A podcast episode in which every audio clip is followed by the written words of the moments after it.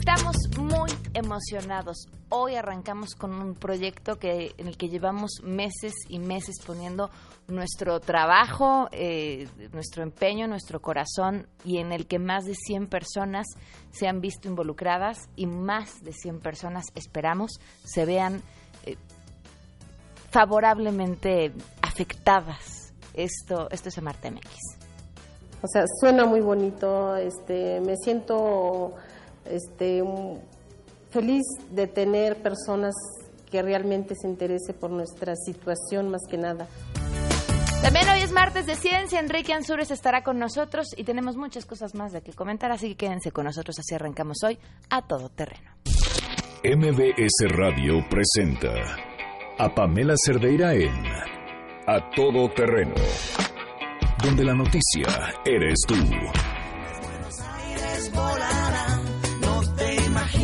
Se va a armar bajo su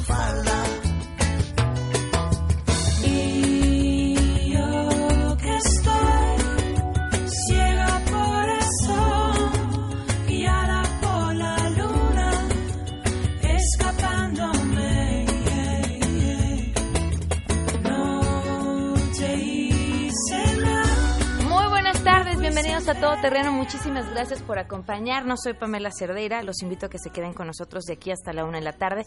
Tenemos muchas cosas que comentarles y compartirles. Como les decía al inicio de este espacio, hoy es un día especial. Damos arranque a un proyecto en el que estamos, pues prácticamente eh, innovando. Eh, encontrando cosas nuevas, pero también encontrando muchísimo valor en los estudiantes universitarios de nuestro país y muchísimo valor en las comunidades indígenas y en el público en general, en la gente que con las ganas de ser parte de este proyecto ha dicho, ¿cómo me uno? ¿Qué puedo hacer? ¿Cómo puedo ayudar? Lo único que tienen que hacer es ser parte, compartir, estar con nosotros, eh, escuchar, eh, preguntar, eh, poner este tema en el centro de la conversación. Estoy segura que va a hacer la diferencia no solo para las comunidades indígenas, sino para todos. Hay un tema que es básico. Si le va bien a nuestras comunidades indígenas, nos va bien a todos, a todos. Uno, porque son quienes se encuentran más desfavorecidos y si les va bien a los que están más desfavorecidos, nos va bien a todos no hay duda sobre ello. Así que bueno, los invitamos a que sean parte del arranque de este proyecto Amarte MX, una especie de reality que se estará transmitiendo a través de la radio y por supuesto a través de las redes sociales, en el que seguiremos durante tres meses a, estos chavos y a las comunidades indígenas con las que cada uno de ellos estará trabajando. También, como les decía, tenemos ciencia y muchas cosas más. El teléfono en cabina 5166125, el número de WhatsApp 5533329585 también me pueden encontrar en Twitter y en Facebook como Pam Cerdeira. Saludos a Marco Albarrán, Alejandro García, que se reporta desde temprano. Muchísimas gracias. También aquí a Ervin Marroquín, muchísimas gracias que tiene una propuesta de canción. Muchas gracias, ahorita te ponemos la canción que quieras. Enrique Viejo, muchísimas gracias. Javier García, Armando Sánchez, a todos los que desde temprano nos saludan, muchísimas gracias. Vámonos de una vez con la información. La Cámara de Diputados iniciará este martes 6 de septiembre la glosa del cuarto informe de gobierno del presidente de la República. Durante la sesión ordinaria en San Lázaro, los grupos parlamentarios van a fijar posturas sobre los resultados del gobierno federal en materia de política interior.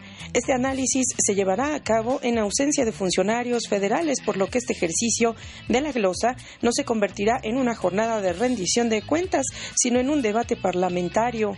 Asimismo, los legisladores decidieron que por el momento la única comparecencia que está confirmada en San Lázaro será la del secretario de Hacienda, Luis Videgaray, para que les explique el próximo 20 de septiembre a los congresistas el paquete económico y cómo se encuentra el país en materia precisamente económica.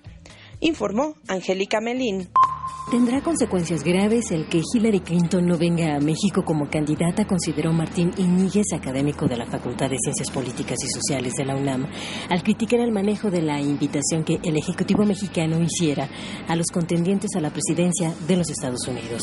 Es una estrategia fallida y que esto va a tener repercusiones independientemente de quién gane, porque se violentan los principios de política exterior de México y desafortunadamente esto pues, va a tener consecuencias porque nos metimos en la política interna de ellos y eso es peligroso y eso no nos los van a perdonar. Hasta aquí la información. El homenaje a Juan Gabriel continúa aquí en el Palacio de Bellas Artes, en donde ya más de medio millón de personas se ha dado cita para despedir al músico y compositor. El día de ayer, alrededor de las 4.45, llegaron las cenizas. Su hijo mayor, de Alberto Aguilera Valadez, fue quien ingresó a este recinto con las cenizas y bueno, a, encabezar la primera guardia al lado del secretario de Cultura Rafael Tovari de Teresa, así como también de la directora general del Instituto Nacional de Bellas Artes, María Cristina García Cepeda. También estuvieron presentes los gobernadores de Chihuahua, César Duarte, y el gobernador de Michoacán, Silvano Aureoles. Pero sin duda la fiesta estuvo afuera, la noche de anoche fue muy larga, ya que muchísima gente se dio cita para disfrutar de la fiesta y el espectáculo musical que terminó hasta prácticamente la medianoche. Vamos a escuchar un poco los testimonios que recogimos de la gente que vino a disfrutar. Algo hermoso el ver que todo el mundo queríamos a Juan Gabriel. Todo el mundo lo queremos y para nosotros sigue vivo, para nosotros no se ha ido. Juan Gabriel siempre en Colombia ha sido muy querido igual. A mí me encanta, entonces yo soy su fan número uno y él siempre va a seguir siendo mi novio. Yo conocí a Juan Gabriel desde que tenía 12, 13 años. Hoy tengo 58 lo conocí en Televicentro. Una persona sencilla, guapísimo. Y yo digo, Juan Gabriel es mío. ¿Por qué? Porque está en mi corazón. Te amamos. México te adora. Se espera que sea a las 9 de la noche cuando las cenizas sean llevadas al Aeropuerto Internacional de la Ciudad de México para posteriormente ser trasladadas a Ciudad Juárez, Chihuahua. Aunque aún no se confirma, pudiera ser que el presidente Enrique Peña Nieto acuda esta tarde a rendir sus condolencias a la familia, informó Marilu Torrano.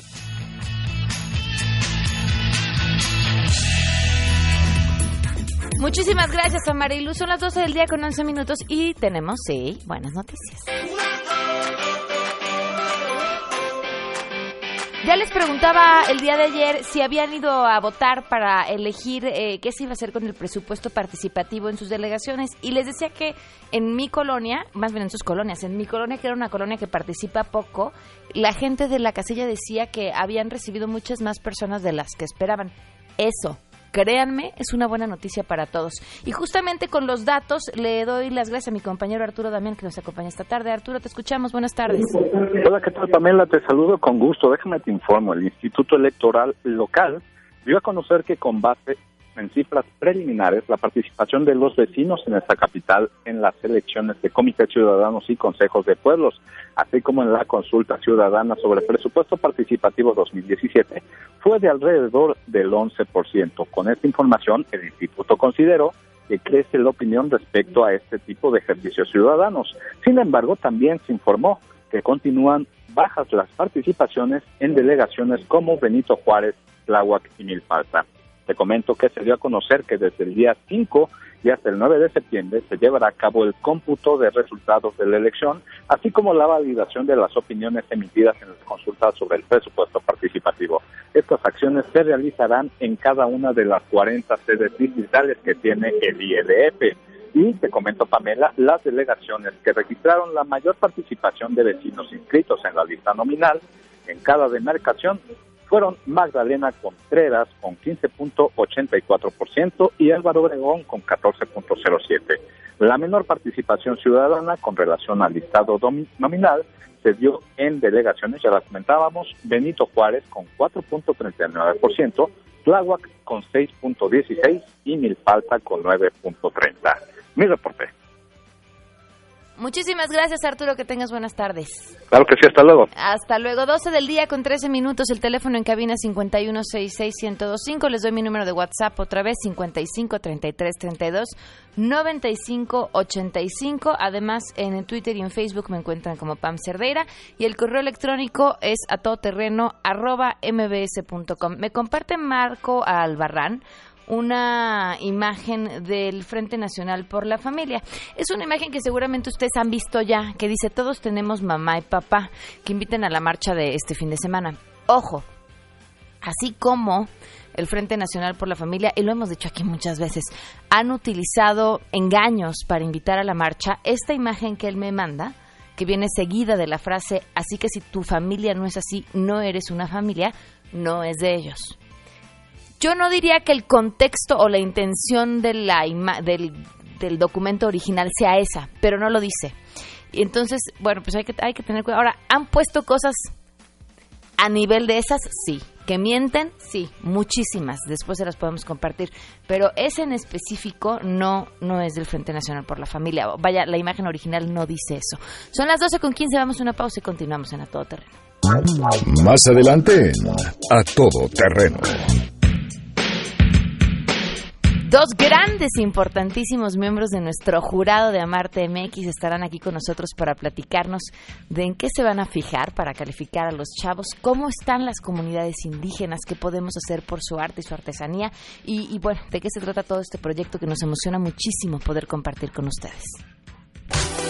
Queremos conocer tus historias. Comunícate al 5166-1025. Pamela Cerdeira. A todo terreno. Donde la noticia eres tú. Volvemos.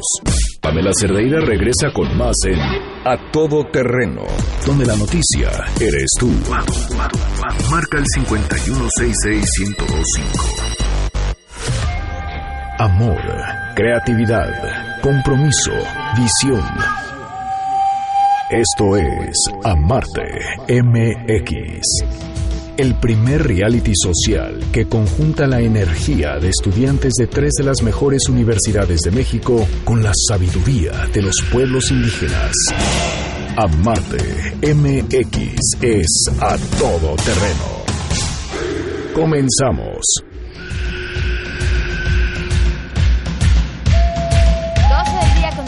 Minutos. Gracias por continuar con nosotros en A Todo Terreno y por arrancar de la mano con nosotros este proyecto que se llama Amarte MX. Les voy a explicar un poco cómo surgió porque creo que la, historia es importante. La intención era hacer algo. Eh, cambiarle en alguna forma la vida a alguien que pudiera ser, eh, llevarla de mucha mejor manera, eh, que pudiera ayudarle, que pudiera ver el mundo diferente, pero que ese algo fuera algo definitivo que el cambio que generáramos no se convirtiera en una cobija en invierno y para el próximo invierno tuviéramos que encontrar otra cobija que darle o eh, comida y que al siguiente día tuviéramos que encontrar otra vez comida que darle, sino una ayuda que pudiera ser definitiva. Y así nació la idea de este proyecto de juntar la necesidad que hay en las comunidades indígenas a pesar de toda esta riqueza cultural que tienen y el conocimiento que tienen los chavos universitarios, que si bien es un conocimiento eh, que está en construcción, sí va de la mano de la sabiduría de sus maestros y todos los académicos y las personas que tienen para guiarlos. Y así fue como tuvimos la suerte de encontrarnos con tres maravillosas universidades, el TEC de Monterrey, la Universidad Iberoamericana y la UNAM a través de la Facultad de Arte y Diseño, que dijeron, sí, así de sencillo, sí. Nos aventamos, nos aventamos a llevar a nuestros chavos a donde haya que llevarlos, nos aventamos a, a presentar algo, a ver qué nos encontramos, a trabajar de la mano de estas comunidades y a cederles a estas comunidades los derechos sobre todos los trabajos y diseños que se lleven a cabo durante este proyecto que dura tres meses. Así, durante tres meses, los chavos de estas tres universidades van a competir. Ojo, ustedes público van a ser también parte del jurado para que definamos quién gana, qué proyecto es mejor. Y el proyecto no solamente implica decir, ay, pues a mí me gustó más la bolsa que hicieron aquí o los zapatos que hicieron allá. El proyecto ha implicado para los chavos ir a la comunidad, hacer un análisis, un estudio, conocer cuáles son sus necesidades, conocer con qué cuentan, conocer hasta dónde pueden llegar para a partir de ahí desarrollar algo que les sea útil y que el día que Amarte MX les diga a la comunidad muchas gracias por haber trabajado con nosotros, ellos se queden con un proyecto en su mano que pueda cambiarles la vida y a partir de ahí trabajar en cosas mucho mejores. Esos son nuestros, nuestros deseos para este proyecto. Nuestro agradecimiento, por supuesto, a las universidades por haber dicho sí, sí vamos. Como ya les hemos estado adelantando, ya fue hace unas semanas que las tres universidades, además curiosamente eligieron el mismo fin de semana, tuvieron el primer encuentro con sus comunidades. Fue conmovedor, interesante y semana a semana vamos a estarles compartiendo quiénes son estos chavos, quiénes son los personajes de estas comunidades, cuáles son sus historias y hasta dónde quieren llegar. Mientras tanto, así les damos la bienvenida para que con nosotros vivan el primer capítulo de Amarte MX y también les aviso que pueden a través de las redes seguirlo, ya sea en Twitter o en Facebook, donde me encuentran como Pam Cerdeira, también en el Facebook de Noticias MBS o en la página amartemx.com.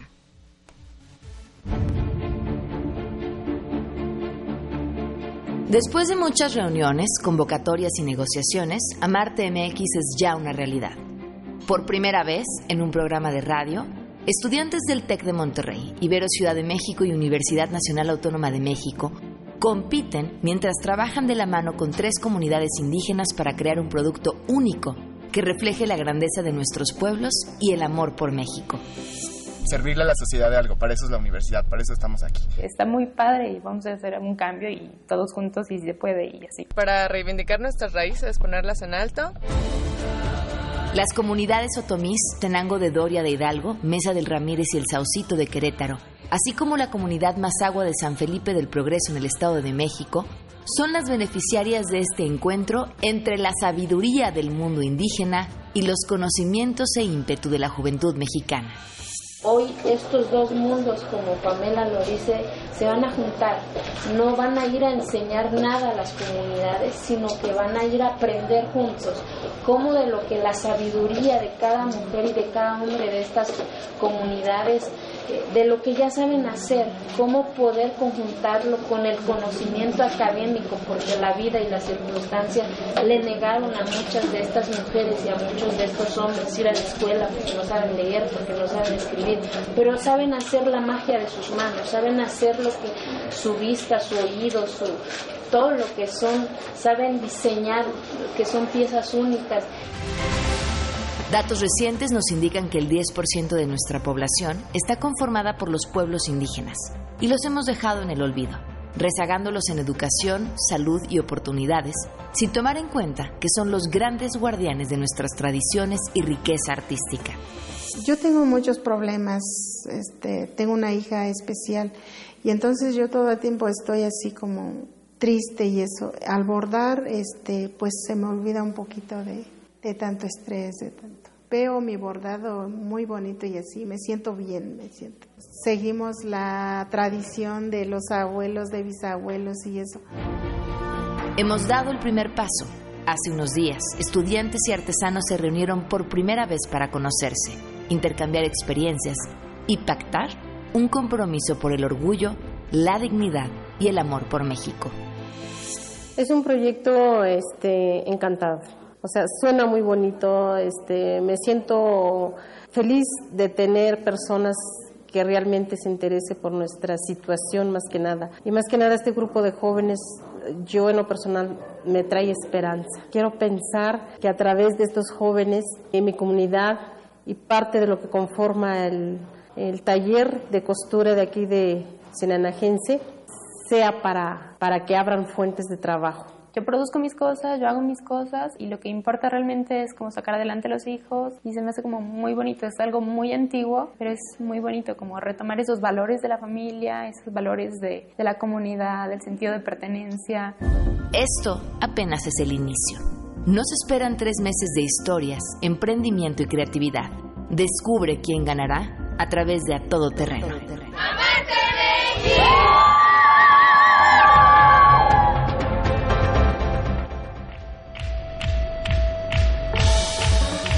jurado de primera para decidir qué universidad presenta el proyecto ganador. Y dos de ellos están hoy aquí con nosotros para platicar. Susana Harp y Carlos Lima al regreso.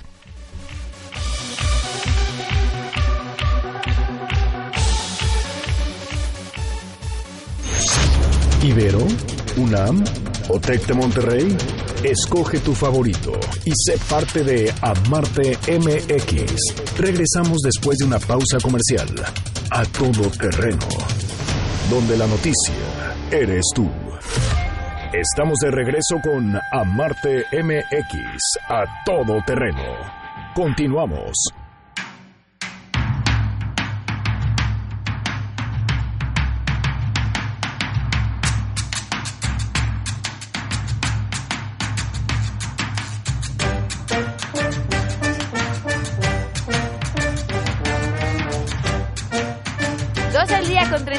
Minutos, continuamos a todo terreno. Estamos en Amarte MX, en nuestro primer capítulo.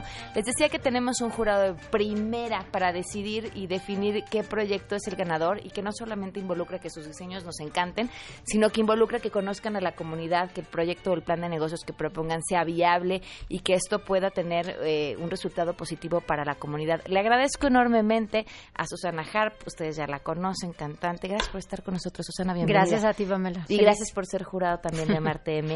Gracias a ti. Y a Carlos Lima, eh, cerebro detrás de este proyecto desde el inicio, eh, investigador que ustedes también ya conocen, ya lo han escuchado aquí. Bienvenido, gracias por estar con nosotros, Carlos. Un honor estar con las dos. Bienvenidos. Pues a ver, una cosa que no le hemos platicado al público en este espacio es que uno de los de los primeros temas que tuvimos con este proyecto que Carlos nos señaló muy bien es aguas, las comunidades no quieren trabajar con diseñadores porque han sido constantemente eh, plagiados, robados, Utilizados. utilizados. Yo diría que hasta vejados, no sé.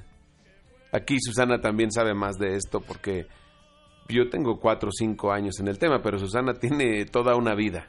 Susana, nos traes una revista que ya estábamos comentando sobre el tema. Arranca, tu espacio. Pues mira, no, yo, yo no, yo tengo muchos años, pero más bien cantando y recopilando piezas y haciendo investigación en cuestiones de música, pero invariablemente me lleva a comunidades indígenas, invariablemente es algo que va junto con pegado porque son expresiones culturales al final de cuentas. Unas será música, otras serán artesanías, y yo he visto como esta, este mundo de, en, en muchos momentos. Ejemplo rápido. Yo a los 18 años me ponía huipiles o usaba un rebozo y simplemente en mi casa en Oaxaca mis tíos me decían, oye, ya es octubre, como que ya pasó la guelaguetza, ¿no? Ya quítate ese trapito. y ahora vas a Oaxaca y todas las señoras nice traen la racaba, el huipil, la, o sea, se puso de moda. ¿no? Entonces, eh, yo pues me río un poco de que tengan que esperarse a que alguien les diga, oigan, sí vale la pena. Pero bueno, también está la parte buena para los artesanos de decir, bueno, pues qué bueno que se puso de moda para que ellos puedan vender mucho. Este, con todo lo que implica, ¿no? Con todo este cuidado que ahora tú comentabas, digo, yo me metí en el relajo de lo de la blusa tradicional de Santa María Tlahuiltoltepec, que ahí seguimos y seguiremos. Apenas vamos a empezar un proceso comunitario que suelen ser lentos y suelen ser acompañamientos que tienes primero que nada de agarrarte de mucha paciencia, porque sus tiempos, los tiempos comunitarios, no son nuestros tiempos neuróticos citadinos de nos vemos y en fast track hacemos la reunión van a otro ritmo. Entonces a mí me encanta este proyecto de saber que hay chavos que están interesados en entrarle de una manera respetuosa en primer lugar, de ser eh, acompañantes de un proceso comunitario donde decidan lo que decida la comunidad se va a respetar. Claro. Y bueno, pues nada, ahí traigo una revista que me acabo de encontrar de que me indignó mucho leerla porque hablan de que gracias, prácticamente digo, el mensaje interno entre líneas es qué maravilla que los diseñadores internacionales se fijen en esas cositas que hacen los artesanos mexicanos. Y bueno, pues aquí hay como mil preguntas en la mesa, que creo que no es el momento, ¿no? Pero pues simplemente estos zapatazos divinos, inspirados, que es la palabrita en la que todo el mundo se resguarda, esto no está inspirado, es lo mismo que la blusa de Tlawi, es la iconografía de los huicholes. Si esto está inspirado, pues yo soy Cleopatra y tengo el pelo lacio y ojos verdes. O sea, no es cierto, es huichol. Aunque lo vende una marca que no sé ni pronunciar, de París y que los zapatos cuestan arriba de 40 mil pesos. 40 mil pesos por unos zapatos, que bueno, como dices, si, eh, la, si tú te vas a la artesanía original, que no le están zapatos, pero le están otras prendas maravillosas, porque además la artesanía huichol es una belleza, al artesano no le toca ni la mitad de eso. Bueno, Sí. ni la décima parte. Yo creo que en este caso, al ser, y manejan ellos el término inspirado para evitar las demandas, no creo que le toque nada ni siquiera Claro. a la comunidad. O sea, no, no es la parte de, de que están utilizando la iconografía, es la parte donde no solo no están entendiendo, sino no están comprendiendo a las comunidades, no están teniendo una responsabilidad social, retribuyendo algo del conocimiento y de la experiencia. ¿En dónde está esa línea que se valga el me inspiré en lo que vi y, y lo que estás haciendo es plagiar? Híjole. Es, mira, eh, sería No, no, como no algo, la como decirte algo tan sencillo. Eh, Oye, voy a hacer un programa de radio y me inspiré en el tuyo, Pamela.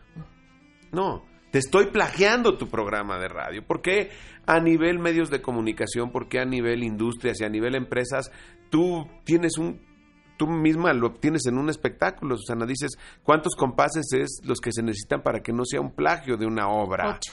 Ocho compases. ¿Y de cuántos compases está conformada una obra?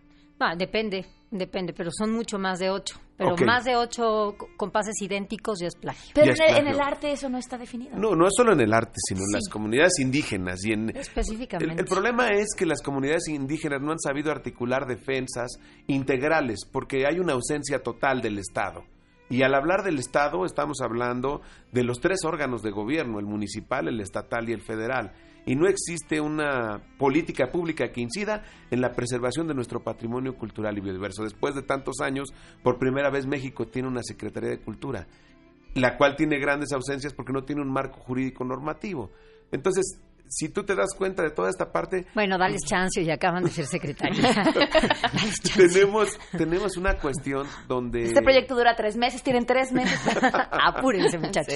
Pero sí, pero que lo pongan en la agenda, pues, Claro, ¿no, es Carlos? un Que lo pongan que- en la agenda. Y que es algo que, que este programa va a ayudar mucho a poner en la agenda y sobre todo en la conciencia de las personas porque pues hemos estado acostumbrados al plagio, hemos estado acostumbrados a esta la belleza Es que nada, mexicana. es que además de todo, Carlos, perdón que te interrumpa, este, nuestras autoridades hasta lo agradecen, que eso es un poco como lo que pasó a- a- hace poquito, que no sé si hablar o no del tema, yo me- o sea, eso que dices, como que quién lo invitó, ¿no? Bueno, Sí. pues es lo mismo, como que ¿por qué le tengo que dar las gracias a... ¿Me podrías pronunciar bien el nombre de Cristian? No, pues creo que es lo. Es que yo tampoco compro Entonces, zapatos es que yo lo leo precios. y yo me refiere como a Louis Vuitton, pero no, es No, otra es marca otro. que este es Christian Louboutin. Y, por ejemplo, me explicaban, antier que preguntaba el tema, que creo que su distintivo es que el tacón lo tiene en rojo por la parte de adentro.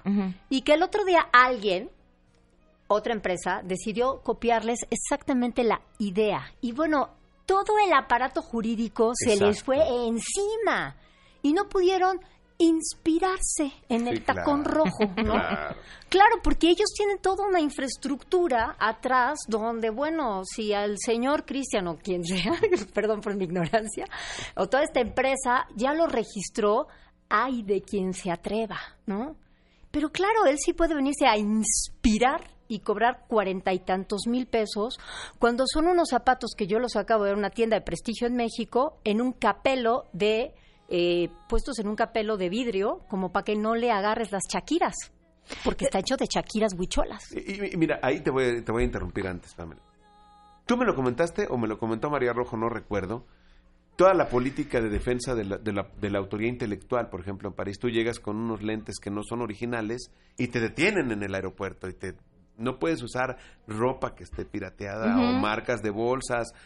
Nunca he ido a Europa, pero me han platicado esta parte de la... Ah, bueno, María Rojo me contó sobre la demanda que recibió de una, en una película donde apareció con un bolso Luis Vuitton y, y- y- y tuvo que comprobar que era original. Entonces es todo un aparato, pero también es una política de Estado. Y creo que esta política de, de Estado está ausente por un tema muy particular, porque a la sociedad no le ha llamado la atención. Estamos tan acostumbrados a nuestra belleza que nos es normal que cualquiera la utilice para cualquier cosa y, y no hemos aprendido que eso es un valor, que es un patrimonio, que es algo que debemos de defender todos, porque es lo único que tenemos ya. Después de todas las políticas que han hecho, pues ya lo único que nos queda es nuestro patrimonio cultural y nuestros productos originales. Fíjate que qué bueno que me interrumpiste, porque era justo a lo que quería llegar. ¿En dónde está la responsabilidad nuestra? O sea, Claro. finalmente aquí hay una tienda mexicana que permite que, que entren estos zapatos a sabiendas de lo que se está haciendo, ¿no? Y cuántas clientas mexicanas no van y, lo- y no Claro. y no tenemos esa sensación de tenemos que proteger lo nuestro y aquí esto no se permite, punto. ¿Sabes qué? Yo hace rato que te comentaba, yo he visto, ¿no? Que también es paradójico porque sirve entre comillas, ¿no?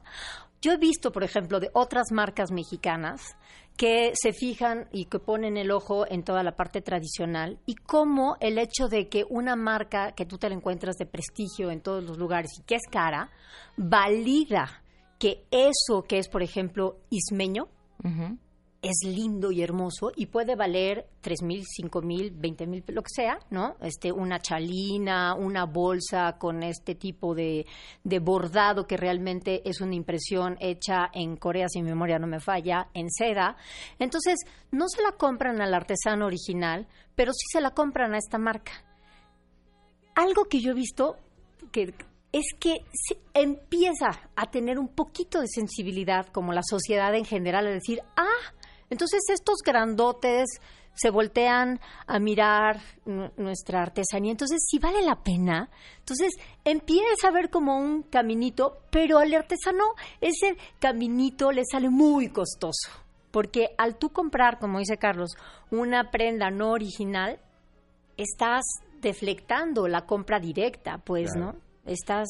Uno de los artesanos nos decía, Carlos, el día que tuvimos la primera reunión con ellos aquí justamente en MBC, nos decía, ojalá nos puedan ayudar a crear una marca, porque la gente prefiere comprar una marca que comprar nuestro producto, aunque sea exactamente el mismo. Si no viene respaldado por la marca, la que sea, entonces no le dan el valor que, que, que, es el mismo, ¿eh? Porque se tardaron el mismo tiempo en hacerlo. bueno, y seguramente hasta, hasta más, Pamela, porque en las comunidades lo están haciendo a mano. Claro. Luego en otros espacios ya son maquiladoras que imitan un patrón de bordado o de lo que sea. Y entonces, pues ya los hacen en serie. Marta, otro de los jurados, nos contó lo que pasó, nos enseñó la prenda que hace una máquina china que llegas a los aeropuertos y ya tiene los patrones de diseño similares a los a los de los indígenas y ahí haces tu prenda textil como tú la quieres, para mantelito o lo que sea.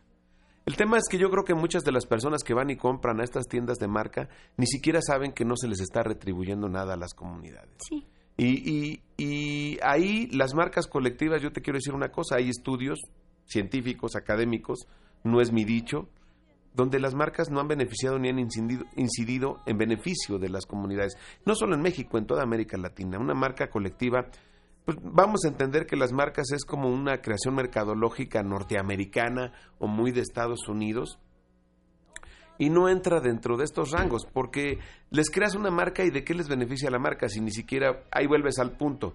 No hay leyes que permitan protegerlos y tampoco hay una política donde tú digas ah en los gobiernos hay un abogado de marca ¿Qué, qué, qué tan... Bueno, está el INPI, ¿no? Pero el INPI no le entiende a los procesos comunitarios indígenas. Y es un instituto técnico jurídico, ni siquiera está elevado a rango de secretaría. Es un instituto, dijeras. Tú sabes que eh, yo cuando hablo de las denominaciones de origen, porque con todo y que me han vapuleado y me han dicho que no es lo mejor porque eh, los productos dejan de ser de las comunidades, precisamente es donde yo digo, hay que hacer una, una ley de denominaciones de origen, indicaciones geográficas, donde se reconozcan los productos originales como un bien social intransferible, pero que también les den bondades para que puedan acceder a otros mercados internacionales reconociendo las partes, porque estos vienen a dar el nombre de los productos a las comunidades, o sea, tiene todo enmarcado en el tequila y el mezcal son, son cosas muy particulares que han, que han dado éxito y resultado a nivel mundial y que nos reconocen.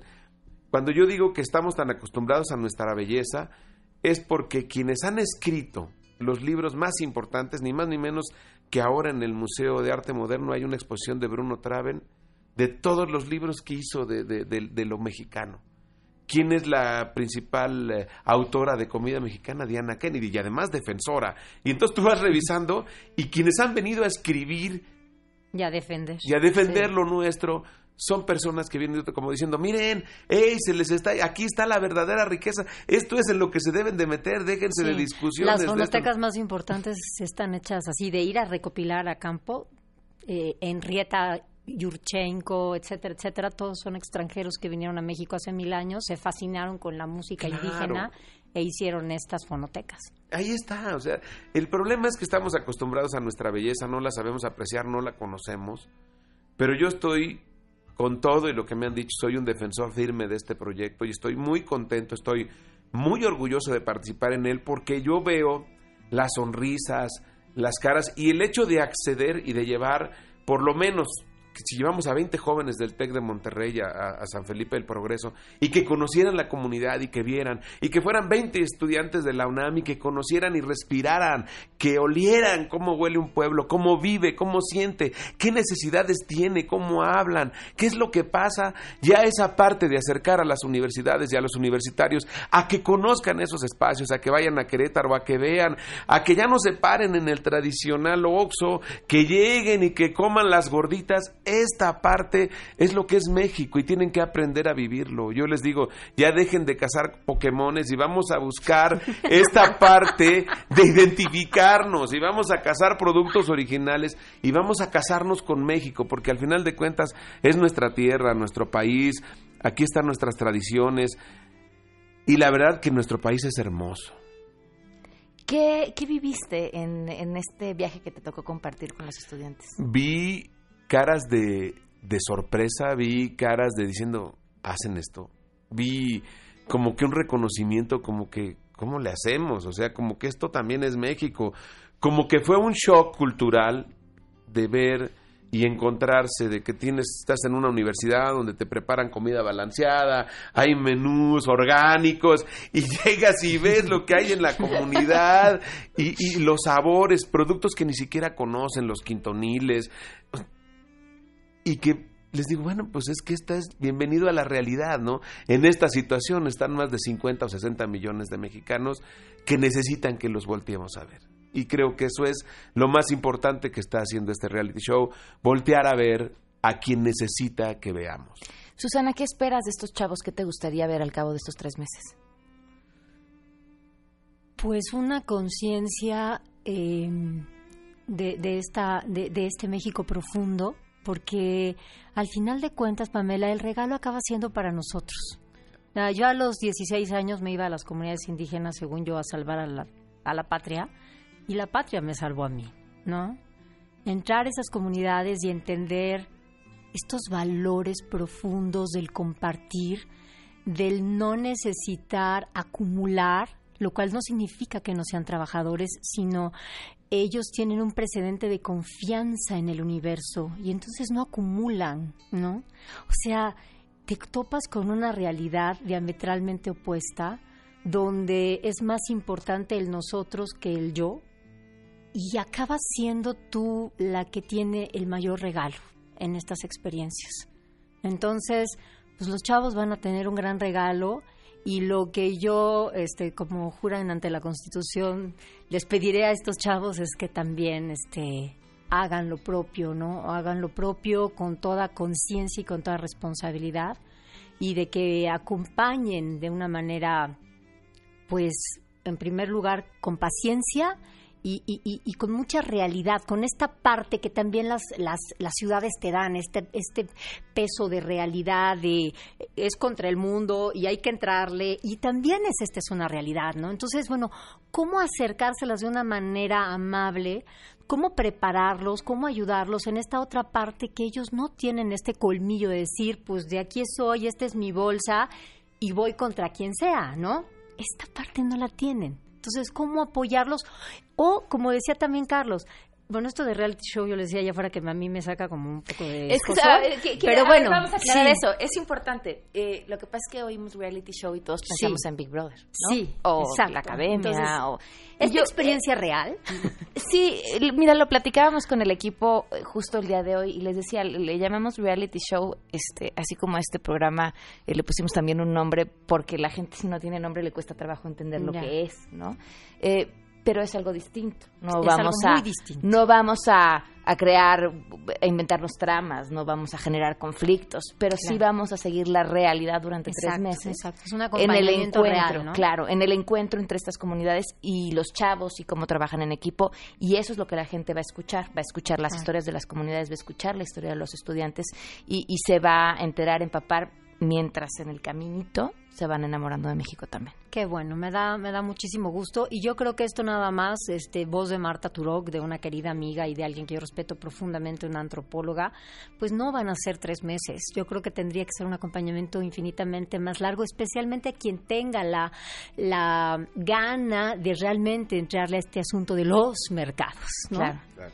Eh, eh, Carlos, eh, también para terminar, eh, para ti, ¿qué será importante a la hora de calificar a los chavos y sus proyectos?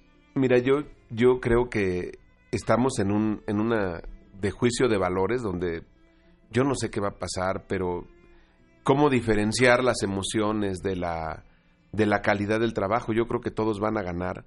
Pero, por ejemplo, cuando me platican anécdotas que los estudiantes de la UNAM, para poder financiar el proyecto, compraron prendas a los indígenas para venderlos y rifarlos y poder tener dinero para poder hacer su plan de negocios. Esta parte de este involucramiento social es donde yo creo que ganan todos. Y, y, yo creo que no porque uno sí logre desarrollar un trabajo, uno no lo logre, porque también se puede dar el caso que se dé en el programa que por alguna causa política o social no permitan el trabajo en alguna comunidad, se va a reconocer de igual manera el esfuerzo y la dedicación, porque vaya que se han tenido dedicación, tiempo, dudas, preguntas, y, y eso te hace estar un poquito más involucrado en la toma de decisiones. Yo creo que que esa tarea de la calificación y de la evaluación se la vamos a dejar a Susana y a Ah. Marta y a todos ellos.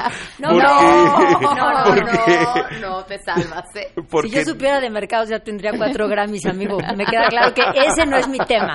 Sé de artesanía, No. sí amo México, pero cre- creo que la no parte la más importante es, es en el proceso de evaluación ese documento final que le presenten a las comunidades. Cómo, cómo hacer realidad tomando en cuenta todos los factores adversos que tienen. Porque lo vuelvo a reiterar, a las comunidades indígenas no se les entiende, se les comprende. Entonces, quien logra hacer una comprensión clara del problema y de la biografía geográfica y social, yo creo que ese es el que va a ganar. Pues miren, la, yo tuve la oportunidad de conocer a los tres equipos y di gracias, gracias, gracias a la vida de que no soy jurado. La tienen bien difícil. Muchísimas gracias a los dos por A habernos ti, corazón, acompañado. gracias. Gracias. Un honor y felicidades y, y revisen todos los materiales, suscríbanse a los canales de Pamela, a todo terreno, vean todo lo que está pasando en este concurso. En amartemx.com pueden encontrar toda la información, sobre todo en la sección de noticias. Gracias. Vamos a, A una ti. pausa.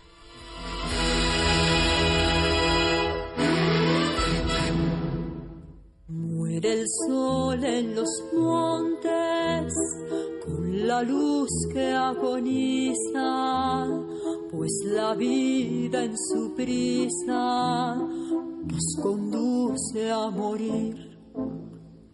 Pero no importa saber que voy a tener el mismo final, porque me queda el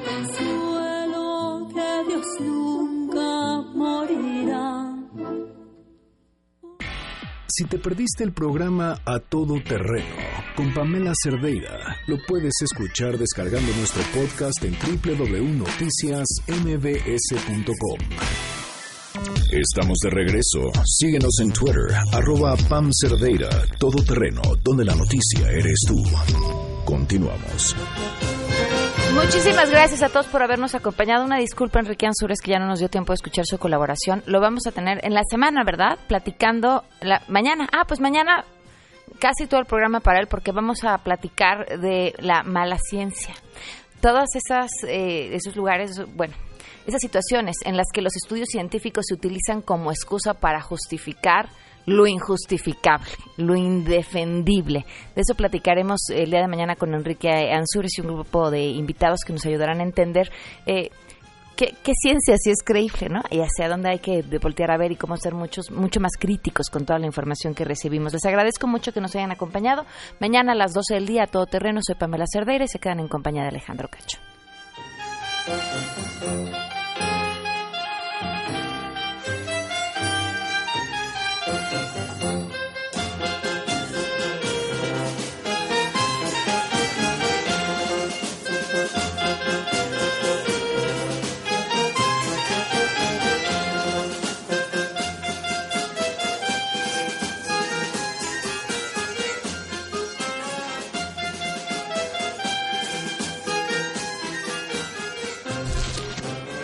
MBS Radio presentó a Pamela Cerdeira en A Todo Terreno. Te esperamos en la siguiente emisión, A Todo Terreno, donde la noticia eres tú. MBS Radio, en entretenimiento, estamos contigo.